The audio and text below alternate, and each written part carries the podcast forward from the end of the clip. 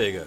Hi Frank. Ähm, du erinnerst dich doch noch, dass wir über Personal Branding gesprochen haben beim letzten Mal. Yes, yes, sir. Und ähm, ja, da, da hat mich ja schon ein bisschen so interessiert, wenn ich sage Personal Branding und wenn ich das jetzt aber im Unternehmenskontext betrachte, bedeutet das ja, dass jeder meiner Kollegen im Endeffekt ja auch ein Personal Branding hat oder vielleicht auch weiter ausbaut haben sollte, wie auch immer man das sozusagen sieht. Und ähm, du hast mir erklärt, das nennt sich Employer Branding. Finde ich, find ich ganz spannend und ich finde, da sollten wir uns einfach mal nochmal drüber unterhalten, dass du äh, mir und vielleicht uns allen nochmal erläuterst, wie genau du Employer Branding fasst und wie ich das dann auch eben in Verknüpfung mit einem Unternehmensbranding und dem jeweiligen Personal Branding eben kombinieren kann oder wie man da eben auch zu was Passendem kommt. Ja, ich habe in der Tat, Philipp, ich habe das Thema Employer Branding genannt. Es war ein doofes Wort, sage ich mal gleich vorweg. Aber erst vielleicht nochmal eine kurze. Jetzt machen wir eine Podcast-Folge über ein doofes Wort. Naja, nee, ich, wir können wir können es auflösen. Also Employer Branding ist ähm, guter Inhalt hauptsächlich, das ist wichtig, ja. Äh, Employer Branding wird normalerweise äh, definiert so als ähm, die Art und Weise, das Unternehmen in einer bestimmten Art und Weise darzustellen. Ne? Mhm. Und ähm, damit wird Employer Branding ähm, sehr stark äh, als eine Marketingaufgabe dargestellt. Ja. Ne? Und ich finde, es ist schwierig, ich meine, das ist jetzt meine persönliche Meinung, ich finde es sehr schwierig, ein Unternehmen nur darzustellen. Ich glaube, ein Unternehmen muss sein, muss, muss eine eigene Haltung haben.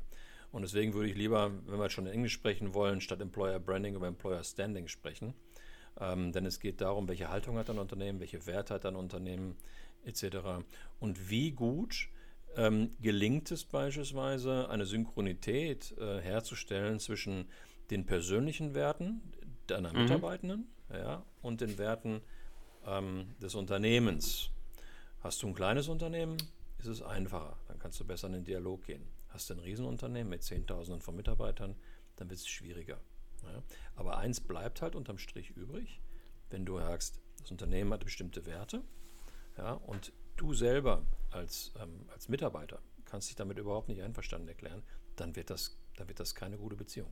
Dann wird es nicht erfolgreich. Mhm. Äh, bin ich voll und ganz bei dir. Ich hätte es jetzt wahrscheinlich Leben genannt, anstatt Unternehmen sein, quasi, ja. Also, aber das, das geht genau in die gleiche Richtung. Äh, was ich jetzt spannend finde, äh, ich glaube, man kann selbst wenn wir von Employer Standing jetzt mal sprechen, kann man nicht behaupten, dass es komplett unabhängig von Marketing ist. Also, äh, wie du schon beim letzten Mal auch gesagt hast, bei dem Personal beim Personal Branding, was vielleicht dann auch Personal Standing heißen müsste, wie auch immer, ähm, geht es ja auch darum, sozusagen, wie wir auch äh, besprochen haben, so ein bisschen zu sagen, nach außen zu treten, was dann auch dieser, dieser schmale Grad ist zwischen wann, wann bin ich quasi zu, zu aggressiv, das irgendwie nach außen zu tragen. Und ähm, naja, ich meine, über Werte, wenn ich jetzt zum Beispiel sage Offenheit, Transparenz, äh, aber auch Balance oder sonst was als Werte, darüber kann ich ja wenig irgendwie Kommunikation marketingtechnisch betreiben. Wenn ich aber sage, hier, ich bin der genau mein Agilmacher, also jetzt mal vom letzten Mal vom Personal Branding her kommend, ähm, das ist ja eher was, mit dem ich sozusagen auch nach außen gehen kann. Ja, also äh, diese gesamte Darstellung, nennen wir es mal Arbeitgebermarke oder nehmen wir es Arbeitgeberpositionierung, hat ja zwei Seiten. Die eine Seite ist ohne Zweifel die externe, mhm. also die sich an den Markt richtet. Ja. Wofür machst du das denn beispielsweise?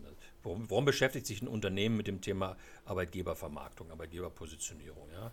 Das geht erstens darum, die Arbeitgeberattraktivität zu erhöhen. Mhm. Ne, als, als interessanter Arbeitgeber am Markt zu sein.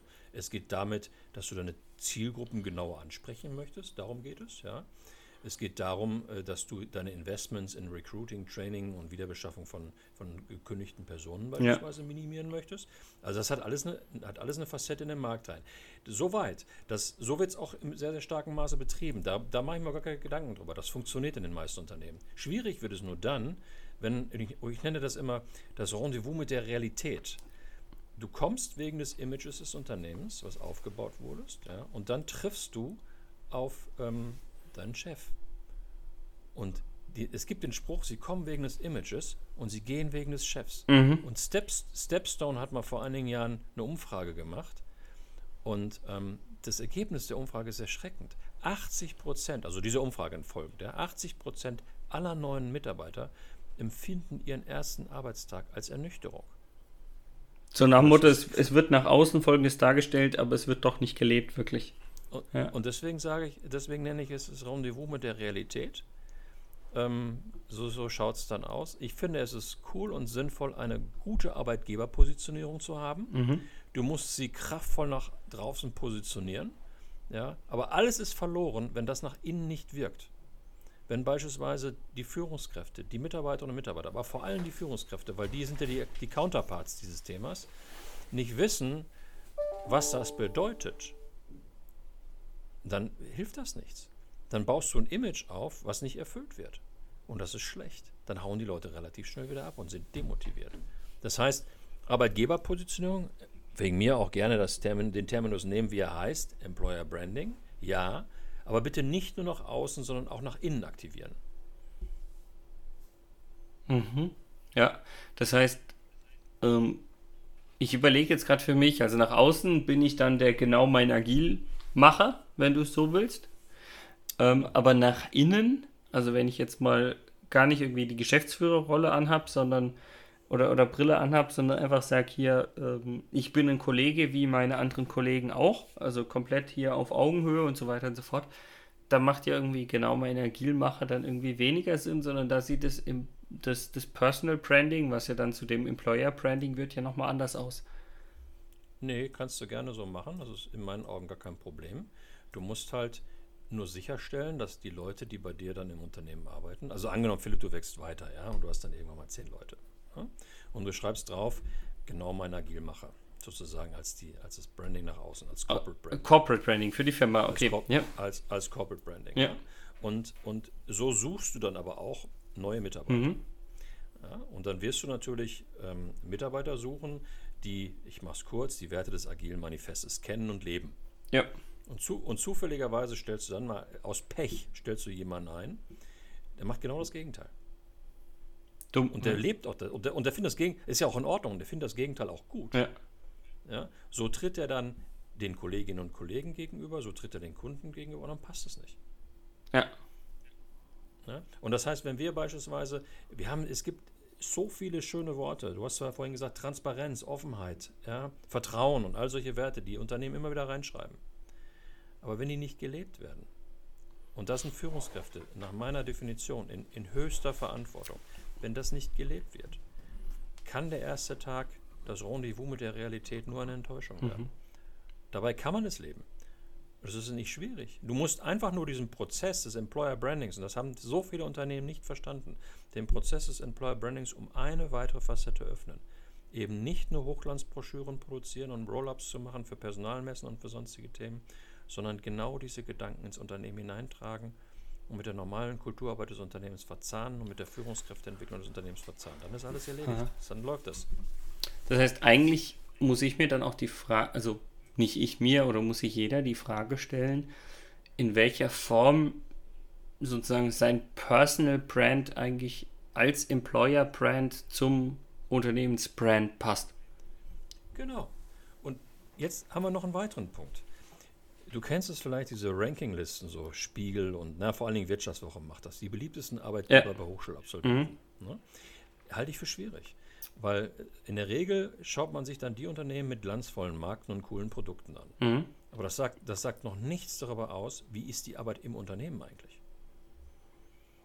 Und eigentlich müsste man das in Kombination mit irgendeiner Fluktuationsrate, wie schnell Leute dann auch wieder dort weggehen oder sonst was betrachten. Weil das ja, sagt dann. Nimmst, ja, genau, zum Beispiel das eine. Oder du schaust einfach mal bei sowas wie Kununu rein. Ja, ja, klar. Ne, dass, du, dass, du mal, dass du einfach mal so ein bisschen Insight bekommst, wie ist es im Unternehmen. Oder du sprichst mit dem Unternehmen. Ich habe es eigentlich in der Regel immer so, immer so gemacht, auch als ich, als ich früher noch mal ähm, so vor vielen Jahren auf der Bewerberseite. Damals quasi, ja. Damals, ja genau, Opa erzählt vom Krieg. Ne? Also bin ich einfach immer ein paar Minuten eher ins Unternehmen gegangen. Ich war so eine Viertelstunde eher da und habe sozusagen im, vorne in der Rezeption im Wartebereich gewartet, habe mich da einfach hingesetzt und habe mir mal so zehn Minuten, Viertelstunde die Leute angeguckt, wie die durch die Gegend laufen, worüber die sprechen. Wie, wie, wie gestresst die wirken, was auch immer, ja. Ja, ganz genau, ganz genau. Und wenn ich heute beispielsweise, ich mache es immer noch so, wenn ich heute zum Akquirieren zu einem Unternehmen gehe, ähm, setze ich mich einfach 10, 15 Minuten hin und gucke mir das an.